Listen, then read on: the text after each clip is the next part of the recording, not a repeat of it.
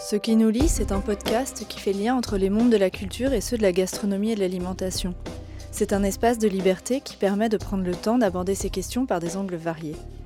Parce que notre nourriture est notre culture, parce que la question de l'alimentation est au cœur d'un véritable projet de société, la parole est donnée en priorité à celles et ceux qui s'engagent pour une société juste et respectueuse du vivant. Chaque mois, un nouvel épisode est mis en ligne et vous permet de découvrir des personnalités venues d'univers très éclectiques, mais qui participent à la réflexion. Artistes, auteurs, autrices, cuisiniers, cuisinières, chercheurs, photographes, architectes, nombreux sont celles et ceux qui font lien entre leurs pratiques et les cultures alimentaires. Je suis Camille Brachet et mon invitée est Fanny Giancetto. Je l'ai rencontrée le 12 décembre 2019 chez elle à Paris. Fanny Giancetto est la fondatrice d'Ecotable, un label et une communauté au service d'une restauration durable. Après être revenue sur l'origine de son projet, qui partait du constat que si nous étions vigilants dans le choix de ce que nous mangions chez nous, c'était beaucoup plus opaque et compliqué d'y voir clair dès lors que nous nous mangions dans un restaurant, elle nous a expliqué le fonctionnement et les modalités d'attribution du label Écotable. C'est donc un label qui est attribué en fonction d'un cahier des charges précis et qui propose trois niveaux d'engagement en matière de restauration durable. Il s'agit aussi d'un accompagnement des restaurateurs puisque l'idée est de les aider à progresser afin de passer du premier au troisième niveau. Nous avons aussi abordé son implication dans la défense du climat car plus globalement, Fanny Giancetto est une personne très engagée. Porte-parole de l'ONG Notre Affaire à tous, elle est revenue sur les différentes actions menées dans le cadre de l'affaire du siècle et les résultats espérés. Bonjour Fanny Giancetto, vous avez plusieurs cordes à votre arc puisque vous êtes maîtresse de conférence en droit international à Paris 13. Tout à fait. Euh, vous êtes aussi cofondatrice et présidente euh, d'Ecotable. Alors Ecotable, on va y revenir, mais c'est un label, une communauté et euh, une société de conseil consacrée à la restauration durable. Oui. et vous êtes aussi engagée pour la défense du climat à travers l'ONG Notre Affaire à tous, dont vous êtes porte-parole. Oui. Alors, est-ce que vous pouvez revenir sur la spécificité et la valeur ajoutée euh, d'Ecotable Car même si c'est le seul label euh, qui distingue la restauration euh, durable, on a parfois l'impression qu'il y a quand même pas mal de, labels ou au moins d'étiquettes, parce que c'est pas forcément des labels, mais des étiquettes, des appellations, ce genre de choses, et que ça manque parfois de lisibilité, surtout pour un public qui est finalement peu averti, parce que nous, en tant que spécialistes, on, connaît les, étiquettes et les rouages, mais pour le, le consommateur euh, classique, euh, c'est parfois un peu déroutant et un peu compliqué. Oui, je pense que c'est particulièrement vrai euh, pour l'alimentation, c'est-à-dire euh, quand on fait ses courses au supermarché, en effet, euh, on a une quantité de labels devant soi, d'étiquettes, et c'est difficile de, de, connaître les cahiers des charges à chaque fois, leur mm. sérieux, etc. Dans la restauration, comme vous le dites, c'est un peu moins le cas parce que bah, il n'y a pas de label en fait, à part nous, et il y a un deuxième label concurrent qui s'est monté récemment, mais on n'est pas, il n'y a pas, il a pas cette multitude de labels. Il y a des petites étiquettes comme fait maison qui est apparu un moment sur toutes les cartes sans qu'on sache vraiment ce qu'il y avait derrière. Alors qui a un cahier des charges étatique quand même, donc euh, assez sérieux, mais, euh, mais qui n'est pas un label en tant que tel, et surtout qui n'est pas sur l'environnement absolument. Euh, donc nous, on est vraiment sur l'aspect environnemental. la raison pour laquelle on s'est créé, c'est qu'on a ressenti un besoin en tant que consommateur de pouvoir choisir des restaurants euh, éco-responsables. On a eu la sensation que euh, bah, l'alimentation, on le savait, avait des impacts énormes sur notre santé, notre environnement, et euh, qu'en fait, on n'arrivait pas à identifier les restaurants engagés, alors que la restauration avait un impact environnemental très important. Et donc, on s'est dit qu'il y avait là un vrai manque, et pour ce besoin, on a créé donc ce label qui nous permet d'identifier des restaurants. On a créé un cahier des charges avec des ingénieurs agronomes, avec mon associé qui est aussi ingénieur, et on a listé les impacts environnementaux de la restauration et on en a fait un label à trois niveaux, un écotable, deux écotables, trois écotables, en fonction de l'impact du restaurant. J'aimerais justement qu'on revienne sur ces trois niveaux, euh, parce que moi j'ai trouvé que c'était peut-être, alors euh, le mot est un peu fort, mais peut-être un peu hypocrite euh, de donner un écolabel à un restaurateur qui va utiliser que 15% de produits bio. Est-ce que c'est le cas pour le niveau 1, je crois. Oui, alors il n'y a pas que ça comme critère. Non, mais c'est au niveau du produit de base, c'est ça, c'est 15% de produits bio.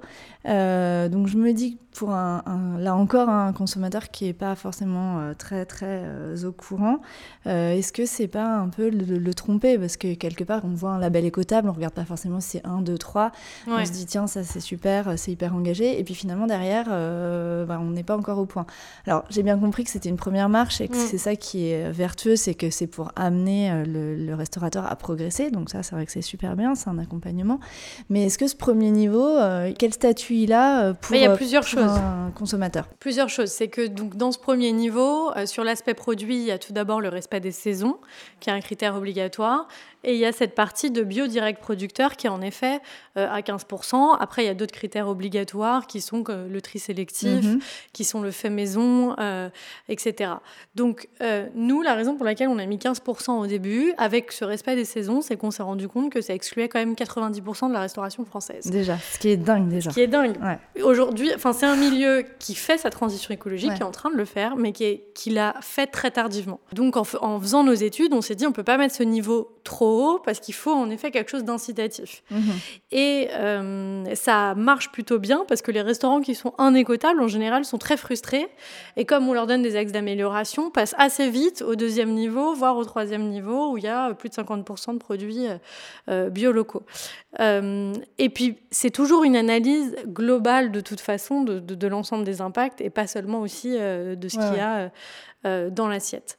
Donc en fait, c'est plutôt le côté vertueux et le côté embrayeur. En fait, c'est ça doit être considéré comme une première étape. Le voilà, un restaurateur ne va pas rester euh, écotable 1. Euh, c'est pas notre objectif. Ce qui est écrit sur notre site, c'est que c'est un, un, restaurant en transition. Mhm. Euh, ce qu'on veut aussi, ce qu'on sait aussi, c'est comme on n'est pas un label étatique, on n'a pas un cahier des charges qui est gravé dans le marbre, et on va faire évoluer notre cahier des charges.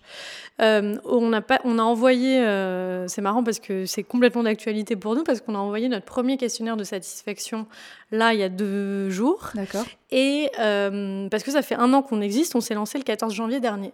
Et donc on leur a demandé leur avis sur le cahier des charges, qu'est-ce qui devrait changer d'après eux, est-ce qu'il y a des choses qui devraient augmenter. Et dans, le, dans, dans, dans les retours qui, qui, nous ont été faits, euh, il y a cette, ce pourcentage de bio qui pour beaucoup de restaurants devrait augmenter.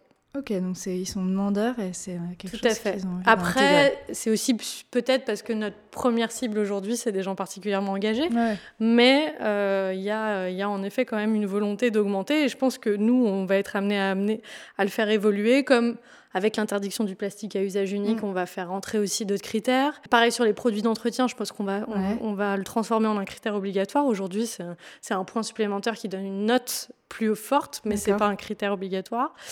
Euh, l'aspect bien-être animal qu'on prend assez peu en compte. Enfin, il y a plein de questions. Donc ça, ça, fait partie des points que vous allez intégrer euh, rapidement. Alors euh, là, on, réfléchit par rapport euh, à toutes ces questions-là, mais c'est un des, c'est une des réflexions pour 2020. Alors j'ai vu qu'un restaurant comme la Table de Colette par le chef Jocelyn Marie se présentait comme le premier restaurant gastronomique éco-responsable. Alors, est-ce que ça, cette espèce de positionnement, le premier, ça traduit pas une espèce de course à la qualification, alors qu'il va y avoir d'autres tables qui travaillent très bien et qui sont pas forcément euh, à revendiquer euh, ce genre de valeur Je pense que chacun a sa façon de communiquer. et d'ailleurs, on le remarque très bien, nous, quand on approche les restaurateurs, il y a des restaurateurs qui nous disent Moi, j'ai pas besoin d'un label parce que je trouve ça tellement naturel. et, c'est tout à leur honneur. Hein. C'est tellement naturel pour eux de le faire qu'ils veulent pas le revendiquer. Mais le problème, c'est qu'aujourd'hui, je pense qu'il y a quand même besoin de le revendiquer parce que le consommateur, il a besoin de transparence. Il a besoin de transparence quand il va dans une table et surtout, il a besoin de comprendre. Et ici, le restaurateur, il a un, il a un rôle merveilleux de prescripteur pour euh, faire prendre conscience aux gens que ce qu'on mange, bah, en fait, c'est tous les jours et c'est aussi au restaurant.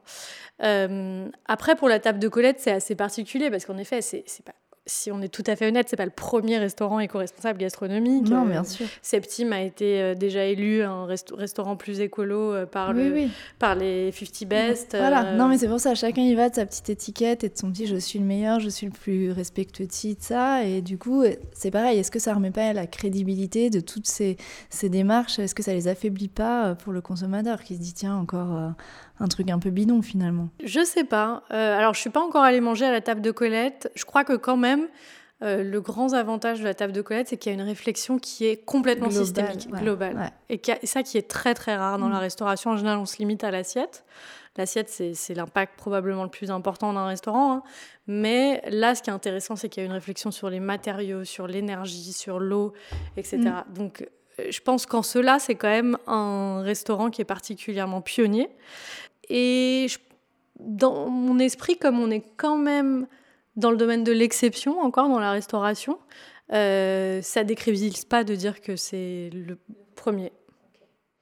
Et est-ce que Ecotable euh, a un rôle de conseil euh, justement euh, au niveau de la stratégie de communication des restaurants? Parce que vous disiez à juste titre que beaucoup estiment, moi j'en ai croisé un, pas mal, en particulier les étoilés, qui considèrent que pour eux c'est évident, qu'il y a hors de mm. question qu'ils mettent que c'est bio, mm. parce que ça va de soi. ce à quoi je répondais la même chose que vous, que je trouve qu'il y a quand même quelque chose de, de, l'ordre de la prescription et que c'est important de communiquer sur, parce que finalement les gens ne savent pas forcément. Vous, vous faites ce travail d'accompagnement euh, bah, En fait, c'est un critère obligatoire du niveau 2 euh, c'est qu'il faut une transparence à l'égard du consommateur. Et cette transparence à l'égard du consommateur, elle suppose notamment euh, de sensibiliser et son client et ses salariés à l'impact environnemental d'un restaurant. Donc le personnel en salle doit pouvoir parler de la démarche au client qui le demande et le client doit pouvoir comprendre la démarche du restaurant. Donc pour nous c'est ultra important. Donc on fait cet accompagnement dès la labellisation puisque la labellisation euh, donne euh, un, livret d'une dizaine de pages où on donne toutes les, tous les points forts, les axes d'amélioration. Et sur les axes d'amélioration, on va parler à chaque fois de la communication. Il y a une rubrique communication. Et on peut aller plus loin dans le conseil, notamment pour des ouvertures de restaurants en général, où là, on va aller rédiger des chartes, euh, on va réfléchir à comment agencer la carte pour en parler le mieux, etc. D'accord. Et vous avez beaucoup de, restaurants qui vont ouvrir, enfin qui vous sollicitent pour justement les accompagner euh, du début, euh, du tout au tout début? Alors, Aujourd'hui, c'est pas notre business principal, euh, c'est la labellisation qui est, qui est la, la plus fondamentale, mais on en a qui nous contactent et nous, c'est ce qu'on voudrait essayer de développer parce que c'est plus facile d'accompagner un restaurant dès le début, avant qu'il mette en place ses process. Une fois que le restaurant a mis en place ses process, on peut lui faire des axes d'amélioration, mais on sait qu'il aura plus de mal à les mettre en place. Et comment est-ce que vous vous positionnez face à des associations qui défendent des valeurs euh, proches des vôtres et qui vont faire le lien entre producteurs et restaurateurs mmh. Je pense par exemple au Collège culinaire de France. Vous travaillez avec, vous êtes à côté, vous vous, vous sentez complètement différent? Euh, non, ce ne sont pas complètement différents. On a des valeurs communes, on s'est rencontrés, on a acté ces valeurs communes. Sur la partie justement entre restaurateurs et producteurs, là, on a on poursuit clairement le même objectif. Parce que nous, à chaque fois qu'un restaurateur en tout cas à l'heure actuelle parisien, et on voudrait essayer de développer cet annuaire dans toute la France, mais à chaque fois qu'un restaurateur parisien nous, contacte euh, et qu'il est euh, labellisé ou même pas labellisé, mais juste il veut améliorer sa démarche, on lui envoie un annuaire d'acteurs qui peut l'aider. Donc c'est des agriculteurs, c'est des éleveurs, c'est des groupes d'agriculteurs, c'est des sociétés de recyclage, de, des consommables, des sociétés qui vont organiser des consignes, etc. Et euh, notre but, c'est, nous on n'a aucun rôle d'intermédiaire, on ne prend pas d'argent sur ces questions-là, c'est simplement d'aider la démarche du restaurateur et de valoriser euh, les autres démarches. Donc ah, pour le Collège culinaire de France, on est complètement dans la même, euh, dans la même lignée là-dessus. On a déjà réfléchi à ce qu'on pouvait faire ensemble. Pour l'instant, ça n'a pas euh, concrétisé particulièrement. Nous, on est tout jeunes. Ils ont déjà un gros réseau, notamment de producteurs. Il faut voir ce qui est possible à l'avenir, mais, mais on ne se voit pas comme concurrents particulièrement. On est sur des domaines différents. Nous, on est vraiment sur l'aspect environnemental, mmh. santé. Eux sont vraiment plus sur l'aspect terroir et mise en avant de ce terroir. Et comment est-ce que vous enrichissez votre annuaire? Parce que vous êtes pas, enfin votre société, elle est encore euh, jeune, ça fait mm. un an, vous l'avez dit. Vous êtes euh, trois, je crois, à travailler. On est trois cofondateurs. Euh, il y a une quatrième personne qui travaille avec nous. Et ensuite, on travaille bah, sur la partie communication avec des journalistes pigistes et des photographes professionnels. D'accord. Et du coup, comment est-ce que vous augmentez votre annuaire dont vous parlez? Comment est-ce que vous trouvez des producteurs? C'est un travail sur le terrain que vous faites Vous allez à la rencontre on vous recommande, c'est le réseau qui se nourrit lui-même. Comment est-ce que ça se passe concrètement? Bah alors En fait, on a, on a créé une association à côté qui s'appelle la communauté écotable et qui permet justement de nourrir ce réseau. C'est-à-dire que bah, euh, on s'est rendu compte que euh, cet annuaire, en effet, bah, ça prenait du temps, mais que c'était indispensable et que c'était, euh, c'était vraiment intéressant de le développer et surtout que c'était intéressant non pas seulement de donner un annuaire, mais de faire en sorte que les restaurateurs et les personnes dans cet annuaire se rencontrent concrètement. Ouais, s'en servent. Et, Exactement, parce qu'en fait, on s'est rendu compte que d'envoyer un annuaire, il y en a certains très motivés, ils décrochent leur téléphone, mais la plupart sont dans le jus en permanence et ont du mal à le faire, ce qu'on comprend tout à fait. Or, quand ils se rencontrent, là, c'est tout à fait différent, les liens se font, ils se parlent tout de suite, et là s'enclenche quelque chose.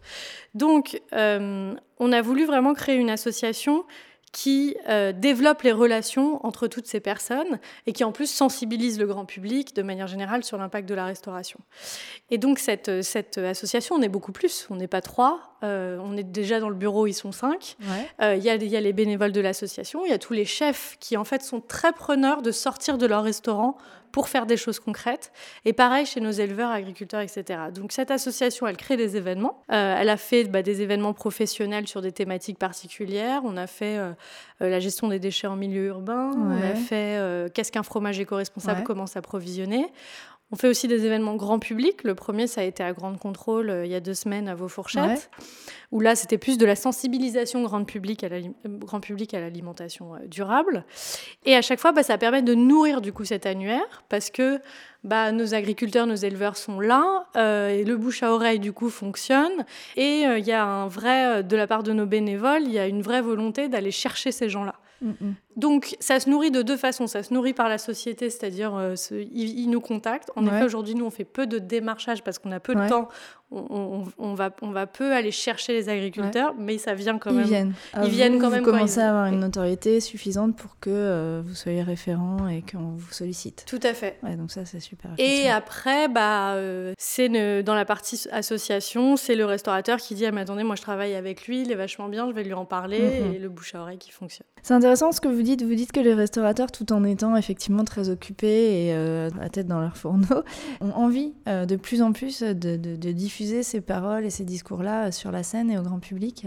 Et ça va un peu à l'encontre de tout ce qu'on peut voir sur la médiatisation des chefs en télévision, les, les émissions euh, très populaires, mais qui sont pas du tout sur ces questions-là, qui finalement vont pas du tout aborder ces thèmes-là. Vous pensez que c'est quelque chose de générationnel, que c'est les plus jeunes qui sont les plus sensibles, déjà sensibilisés à ces questions, ou pour vous, on peut pas dire que c'est générationnel? Alors oui et non. C'est-à-dire que c'est un peu générationnel, c'est-à-dire que c'est une évidence qu'aujourd'hui les, les plus jeunes en fait ne, ont ne conçoivent plus tellement la cuisine sans cet aspect environnemental, la plupart en tout cas. Et donc beaucoup de restaurants qui, qui, ouvrent, beaucoup de chefs qui se lancent vont avoir cette, cette sensibilité euh, dès le début. Après, euh, nous, dans nos restaurateurs, euh, il y a tous les âges. Et dans les restaurateurs les plus militants, ouais. c'est pas forcément les plus jeunes. D'accord, c'est intéressant. Donc, disons que dans la génération plus, plus âgée, il y a deux, pour moi, il y, a, un peu deux types de restaurateurs qui se qui s'opposent. Il y en a qui, qui disent attendez, là, je ne veux pas en entendre parler en fait. Donc laissez-moi tranquille et qui sont assez réticents. Et on a à l'inverse des personnes qui sont extrêmement militantes. Ouais. Et on parle beaucoup de greenwashing. Mm. Euh, est-ce que c'est quelque chose que vous retrouvez au niveau de la restauration, à savoir des gens qui, qui utiliseraient euh, ces critères un peu par posture et, par opportunisme ou pas? Alors, ça, tout dépend ce qu'on entend par greenwashing. Si on entend par greenwashing le fait que ça soit un aspect business, euh, oui.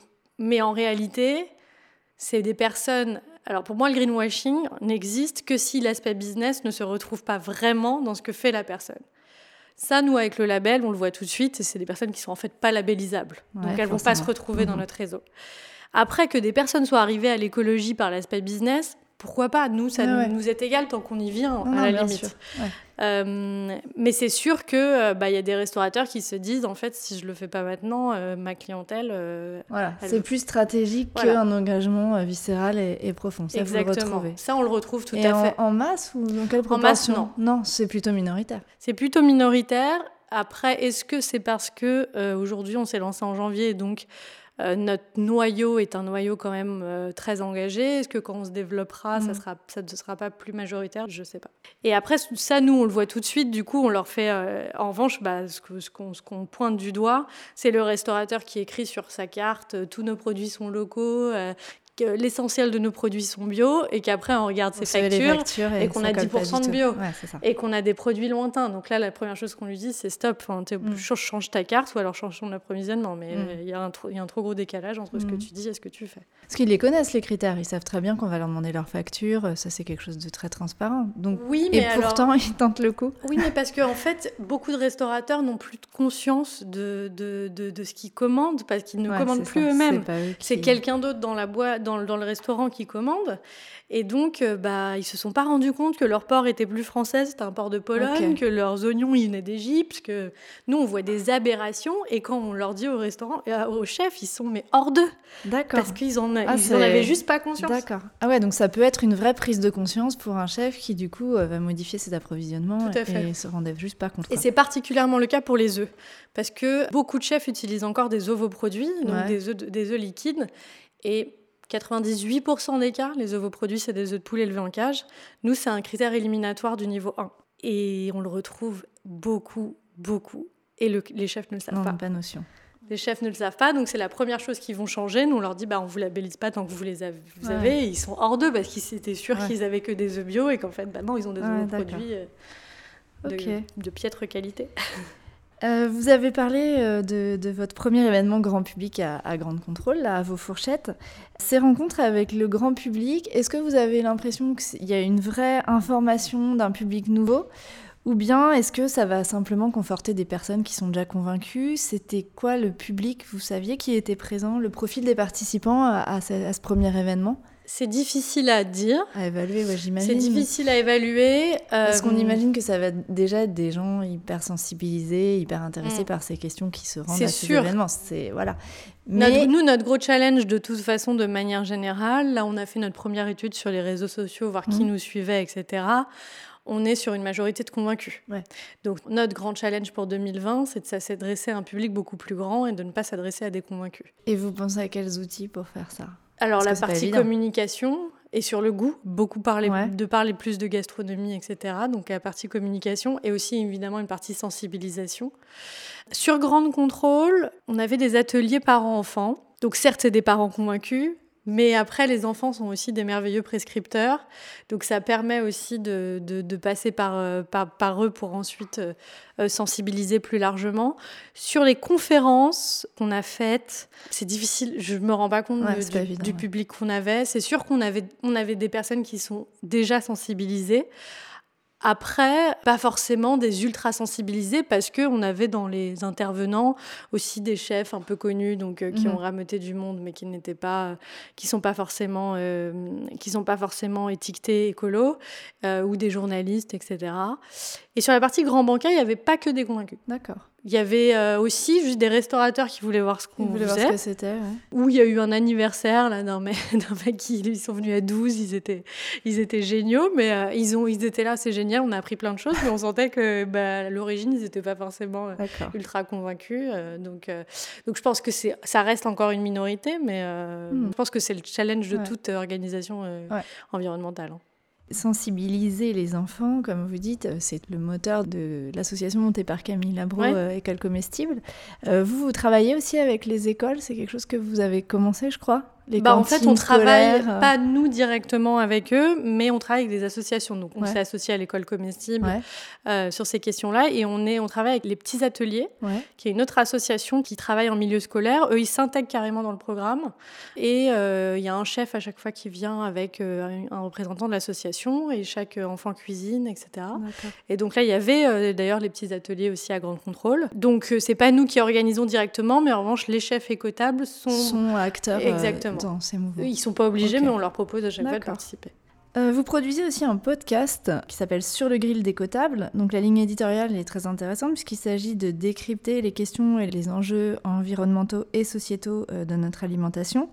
Est-ce que vous avez l'impression que les médias euh, traditionnels ne se saisissent pas suffisamment de ces questions aujourd'hui? Je dirais pas ça parce que je pense que les médias ont de plus en plus envie et peut-être besoin d'en parler. C'est-à-dire que je pense que tout le monde est angoissé par ces questions-là, et les journalistes aussi. Donc ils ont besoin d'en parler et ils en parlent. Et tant mieux. Nous, on, s'en est particulièrement rendu compte au moment de notre lancement. C'est-à-dire qu'en 2018, au moment où on réfléchissait à Écotable, on en parlait, on avait des convaincus, mais c'était peut-être pas forcément que la majorité. On se lance en 2019, on n'a jamais vu autant de presse. Euh, mm. Enfin, on a eu vraiment beaucoup de presse, donc on, était surpris. Et je pense qu'il y a eu une prise de conscience avec les premières marches pour le climat, avec la démission de Nicolas Hulot, etc. là où je, il me semblait qu'il y avait un intérêt, c'était que, euh, ben, euh, on en a un peu parlé euh, tout à l'heure, mais que le podcast a un format libre, que n'a mhm. pas la presse de manière générale à la radio ou, ou à la presse écrite. Il y a quand même un certain cadre qu'il faut fixer. Donc ça, ça nous donne une liberté pour en parler. Et euh, il, me, il, me, manquait, moi je trouvais qu'il me manquait quelque chose qui permettait de décrypter des questions ultra précises et ultra utiles quoi, pour les gens. C'est-à-dire que là, notre dernier épisode, c'est en gros le repas de Noël. Bah, concrètement, en fait. Euh, On comment? Un point sûr. Exactement. Enfin, moi, c'est des questions que je me suis posées ou que je me pose. Pareil pour l'eau du robinet bah, cet été, euh, grosse panique, euh, contamination euh, par l'eau du robinet, par des déchets radioactifs. J'étais là, quoi? J'étais enceinte en plus en me disant, mais je peux plus boire de l'eau du robinet. Je me suis dit, il faut absolument faire un épisode là-dessus, en fait. Ouais, bien sûr. Donc, c'est, disons, plus pratique et plus sur un point plus, plus précis. Pédagogique. Voilà. Alors, justement, je voudrais qu'on revienne sur l'affaire du siècle, dans le cadre de votre engagement pour l'ONG Notre Affaire à tous. Donc je rappelle qu'il s'agit de la mise en accusation de l'État euh, devant les tribunaux euh, pour inaction climatique euh, par quatre ONG, dont notre affaire à tous. c'était environ il y a un an, c'était en décembre l'année dernière. Exactement, l'affaire a été lancée en ouais. Alors aujourd'hui, on en est où? Eh ben, on attend la réponse de l'État français à notre, au dépôt du mémoire. Donc, que je vous rappelle un peu la procédure. Donc, en décembre, devant le juge administratif, puisque l'État est, accusé devant, devant le juge administratif pour carence climatique. La première étape, c'est de euh, dire, d'envoyer une, demande préalable qui expose tous les manquements de l'État. Ensuite, l'État a un délai, euh, il me semble que c'est un mois, pour répondre. Il répond de manière assez libre. C'est ce qu'a fait euh, à l'époque de Rugy. Il a écrit une lettre qui a été publiée en disant, bah, en gros, l'État fait tout et c'est au camp public de faire. Donc, évidemment, cette réponse ne nous a pas satisfait. Et euh, comme on a jugé insatisfaisante, on a le droit du coup ensuite de déposer vraiment l'action devant le juge administratif. C'est ce qu'on a fait avec un premier mémoire, donc qui expose tous les arguments juridiques euh, de, carence de l'État français. Et ensuite, l'État français a euh, un certain délai pour pouvoir répondre. Ce délai est assez long, et donc on s'attend à ce qu'il réponde là en janvier, alors qu'on a déposé le mémoire en mai. Ok, et ça c'est le délai légal janvier. Oui. Après, le juge pourrait lui demander, ça dépend des, des, contentieux, le juge pourrait lui demander d'aller plus vite, mais là, en l'occurrence, donc l'État va répondre à notre mémoire. Nous, on va avoir un droit de réponse, probablement, donc on va sûrement déposer un deuxième mémoire. L'État va peut-être avoir un droit de réponse sur ces droits de réponse. Ça dépend un peu du juge. Et au moment où le juge considère que c'est bon, là, tous les arguments ont été à peu près dits et discutés par écrit, il va fixer une date d'audience et une date de jugement. D'accord, mais pas, pas avant 2020, de toute façon. Euh, moi, je pense que j'ai bon espoir, en tout cas, que bah, d'ici un an, on ait un jugement. Ça ne veut pas dire que ça va s'arrêter là, parce qu'après, il y a l'appel, et après, il y a potentiellement euh, le Conseil d'État. Mais euh, déjà, s'il si y avait une condamnation de l'État français, ce serait déjà quelque chose de très important, même si l'État faisait appel. Bien sûr. Et du coup, en attendant ce jugement, est-ce qu'il y a d'autres euh, d'autres euh, choses qui ont été mises en place euh Par l'association? Ouais. Ouais, bah alors on a, on a beaucoup travaillé sur l'intégration dans la Constitution du climat, ouais. sur l'article 1 de la Constitution, donc la pro que la protection du climat soit inscrite dans la Constitution. Il y avait une réforme de la Constitution qui devait être faite. Puis en fait, avec le mouvement des Gilets jaunes, ça a été mis de côté. Et là, on, on, en rediscute, mais c'est plus vraiment d'actualité. Euh, l'association travaille beaucoup sur les écocides aussi. Les écocides, c'est euh, l'aspect pénal cette mhm. fois, c'est de, considérer que euh, les atteintes à l'environnement doivent pouvoir être punies pénalement. Donc ça, c'est du plaidoyer, notamment à l'aspect international, pour que l'écocide soit reconnu comme une atteinte pénale internationale. Mhm. Et la dernière chose, c'est qu'on travaille sur les entreprises, parce que donc pour nous, Disons qu'il y a deux, dans le droit, euh, il y, a, deux acteurs euh, principaux sur les changements climatiques. Il y a les États qui, qui, ont une obligation de protection de leurs citoyens. Donc pour nous, c'était fondamental de commencer par l'État. Mais il y a aussi les entreprises qui sont aujourd'hui les plus émettrices des gaz à effet de serre. Euh, le dernier rapport, là, c'était incroyable. Hein. Il disait que 50 entreprises étaient responsables de 80% des émissions de gaz à effet de serre. Et donc, on a fait, comme la loi française a fait passer une loi qui s'appelle la loi sur le devoir de vigilance des mhm. entreprises. Donc, elles sont obligées de faire attention à leur impact au niveau global. Et dans cet impact, il y a l'environnement. Et donc nous, on s'est saisi de cette loi, on est allé voir ce que faisait Total, et on s'est rendu compte que Total n'intégrait pas dans son plan de vigilance bah, les changements climatiques. Alors que c'est la société française la plus... Je ne sais pas si c'est la plus émettrice, mais je crois que c'est la plus émettrice de gaz à effet de serre. Donc on leur a demandé d'intégrer ce risque, et surtout le plan, le plan de vigilance, cette loi, elle oblige à à ce que la société, elle explique comment elle contre ce mm. risque. Et donc là, on dépose une action contre Total euh, pour lui demander d'intégrer ce risque dans, dans, son plan de vigilance et de prendre des actions surtout pour, par rapport à ce risque. Oui, donc beaucoup, beaucoup de choses. Beaucoup de choses. Mais on est, c'est une association euh, qui est euh, fondée beaucoup sur le bénévolat, parce que c'est encore une petite association, même si maintenant il y a des salariés, et très, très active. C'est-à-dire, je pense que les juristes ont particulièrement besoin comme on est beaucoup dans la réflexion, moi c'est clairement pour ça que j'ai créé Ecotable, c'est qu'il y a un moment en fait on a quand même besoin d'action et, d'arriver à quelque chose. Et donc cette, association elle permet ça et, du coup euh, c'est assez formidable l'énergie qu'il y a, dans cette association. Une efficacité euh, mm. mesurable. Alors pour Ecotable, j'imagine que vous avez euh, pas mal de, pistes et de projets de développement, parce que bon là, ça fait un an, ça fait un an à peu près, hein, c'est ça? Ouais, bah, ça va faire un an le 14 janvier. ouais. Votre souhait le plus important en ce qui concerne le développement euh, de votre entreprise, euh, ce serait quoi aujourd'hui, au bout d'un an Au bout d'un an, bah, c'est qu'on soit un vrai acteur, en tout cas dans, dans la gastronomie, c'est-à-dire que quand une personne va au restaurant, premièrement, elle réfléchisse en se disant en fait, j'ai pas envie de choisir n'importe quel restaurant, j'ai aussi envie de choisir un restaurant engagé. Et donc, elle pense à nous en se disant, OK, bah, je vais regarder euh, quels sont les exactement, quels sont les restaurants écoutables, que ça soit un vrai guide pour les personnes. Et euh, notre deuxième objectif aussi, c'est qu'on arrive concrètement à tirer euh, la transition écologique de ce milieu, quoi. En tout cas, à, l'aider, quoi. C'est un mouvement assez global et c'est vrai qu'il y a pas mal de choses qui bougent, que ce soit avec des livres comme celui d'Olivier Rollinger, euh, des chefs qui prennent la parole et qui sont engagés et qui militent aussi. Oui, oui, complètement. Il y a de plus en plus de personnes qui militent sur ces questions. Nous, on réfléchit justement sur cet aspect accompagnement, à savoir si on ne devrait pas développer la partie pour la restauration collective, parce que bah, c'est là où on aurait le plus d'impact, et notamment en termes de nombre, mais aussi de profils sociaux. Ça, vous faites juste du conseil pour l'instant pour la restauration collective, mais ils ne sont pas intégrés. Enfin, non, ils on ne les labellise pas. Et ça, c'est quelque chose que... On les labellise pas, mais on peut les...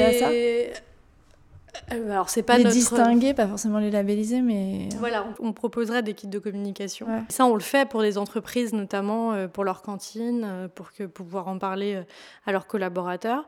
Mais on n'a pas, en tout cas, de créer encore de label dans la restauration collective. Il en existe déjà. C'est une réflexion, mais c'est pas ce qu'on développera en 2020. Vous êtes à combien de restaurants labellisés là aujourd'hui? 70. Ouais, donc c'est déjà ouais, on est content. Oui, oui, on est content. Euh, on est content, surtout que le plus dur, ça a été de trouver les dix premiers euh, qui acceptent de se lancer alors qu'on n'avait pas de site internet, euh, que c'était un projet sur le papier et qu'on voulait pas se lancer avec 100 restaurants parce que c'était c'était ridicule. Mais après, c'est vrai que bah, la couverture presse et les mm. événements qu'on a fait a fait que. Est-ce qu'il y a un effet boule de neige à savoir est-ce que les chefs entre eux se parlent de ça? Est-ce qu'un chef écotable va ramener d'autres chefs écotables autour de lui? Parce que j'imagine qu'il y a une espèce de. Ça dépend des chefs. Ouais, de, mais oui, ça doit jouer, ça, pas mal. Complètement. Mm. Euh, et c'est aussi pour ça qu'on essaye aujourd'hui de de parler à la, à la haute gastronomie qui est un peu influenceuse. Par exemple, un chef comme euh, Rollinger, euh, on rêve qu'il rejoigne Écotable, on lui a proposé. Et ça, vous allez les démarcher dans ces cas-là Dans ces cas-là, on les démarche, tout à fait. Oui, parce que là, c'est clair qu'ils sont vraiment dans une démarche totale, globale, que ce soit dans la, la façon de recevoir, la mm. construction de la ferme du vent qui est complètement écolo. Enfin, oui, oui. Alors, je connais pas, mais j'ai prévu d'y ah, aller en bah, juillet. Il faut y aller. non, c'est vrai que c'est une démarche vraiment euh, hyper représentative de ce que vous faites. Et vous avez des, des, réticences euh, dans le milieu de la haute gastronomie, pour revenir à ce que je disais tout à l'heure, avec beaucoup que moi j'ai croisés qui trouvaient que c'était pas nécessaire et que c'était un peu euh, presque perçu comme quelque chose d'un peu négatif. Euh, on a trois étoiles, évidemment que nos produits sont fantastiques, évidemment qu'on n'a pas besoin d'un label, on a encore un peu là-dedans. C'est quelque chose que vous retrouvez quand vous sollicitez des, de la haute gastronomie ou, pas? Non, on l'a pas ressenti du tout. Nous, les, les, les, les, seules fois où on a eu des remarques comme ça, ça a été des chefs qui étaient dans des milieux populaires, dans des quartiers populaires à Paris notamment, et qui nous ont dit, moi je peux pas afficher ça en fait, les gens viennent pas dans mon resto s'il y a écrit que c'est bio. Donc euh, c'est la seule fois qu'on nous a dit ça. Euh, dans la haute gastronomie, ce qui s'est passé, c'est qu'il y en a certaines, certaines personnes qui n'ont pas voulu nous donner leur facture. Ah. Donc ça s'est arrêté là. Voilà, c'est très clair. Euh, oui, après je sais pas, c'est aussi peut-être qu'ils ont envie de garder leur producteur, j'en sais rien, mais bon, de fait, c'est pas aller plus loin. C'est la, mm. seule réticence qu'on a qu'on a rencontrée. Euh, sinon, euh, aujourd'hui, euh, le démarchage qu'on fait, c'est des personnes qu'on a quand même bien identifiées à, l'avance et qui sont engagées. donc vous savez que c'est susceptible d'aboutir. Mm. Très bien, bah écoutez, merci beaucoup Fanny Giansetto pour toutes ces, explications. Avec plaisir. un grand bravo pour votre engagement parce que c'est quand même grâce à des gens comme vous et à des associations comme la vôtre que les choses bougent. Donc merci. C'est super. c'est gentil. merci à vous. Si vous voulez aider ceux qui nous lient, Abonnez-vous sur votre application de podcast, mettez plein d'étoiles et partagez partout où vous pouvez. Un financement participatif est aussi accessible sur la plateforme Tipeee. Pour participer, il vous suffit de vous connecter sur www.tipeee.com et de rechercher le podcast. Un grand merci à tous les contributeurs. Vous trouverez aussi le lien direct sur le site de Ceux qui nous lit, bouton Tip. Enfin, pour ne rien manquer de l'actualité de Ceux qui nous lit, Suivez les comptes de ceux qui nous lisent sur Instagram, Twitter et Facebook.